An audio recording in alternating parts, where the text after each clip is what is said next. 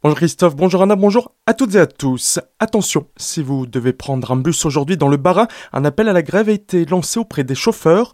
Selon les syndicats, devrait être très suivi dès ce matin à la compagnie des transports du Bas-Rhin. Environ 98% des conducteurs pourraient débrayer. La circulation sera donc compliquée dans les transports en commun ce lundi. Retrouvez les prévisions de circulation sur le site de la CTBR. Les antipasses toujours dans la rue. Ce samedi, de nouveaux rassemblements ont eu lieu en Alsace, dans les cortèges des personnes contre l'obligation vaccinale, notamment des plus jeunes, et l'instauration du pass sanitaire. À Strasbourg, près de 3000 personnes ont battu le pavé, environ 70 à Célestat, 2000 à Colmar et le double à Mulhouse. Dans le cortège colmarien, la députée barinoise Martine Vonner était présente. Les organisateurs de la manifestation d'ores et déjà annoncé que samedi prochain, le rassemblement se ferait devant la préfecture et non place rap en raison de la tenue du marathon. Marathon qui sera d'ailleurs le seul à avoir lieu cette année en Alsace. Organisé par l'association Courir Solidaire, il permet aux jeunes comme aux moins jeunes de célébrer le sport durant deux journées.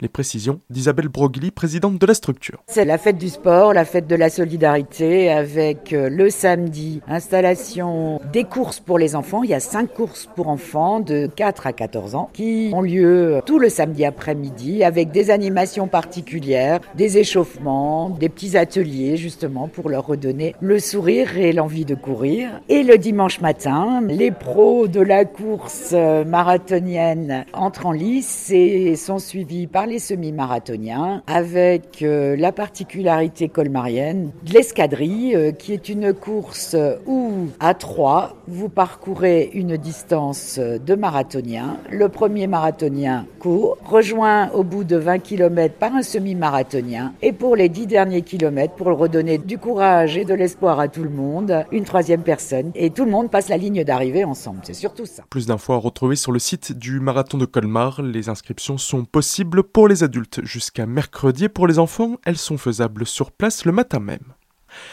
Colmar joue les prolongations. Après un été capricieux, la météo clémente de ces derniers jours permettait à la base nautique de Colmar-Housson d'être encore ouverte tous les jours de 13h à 19h s'il fait beau temps.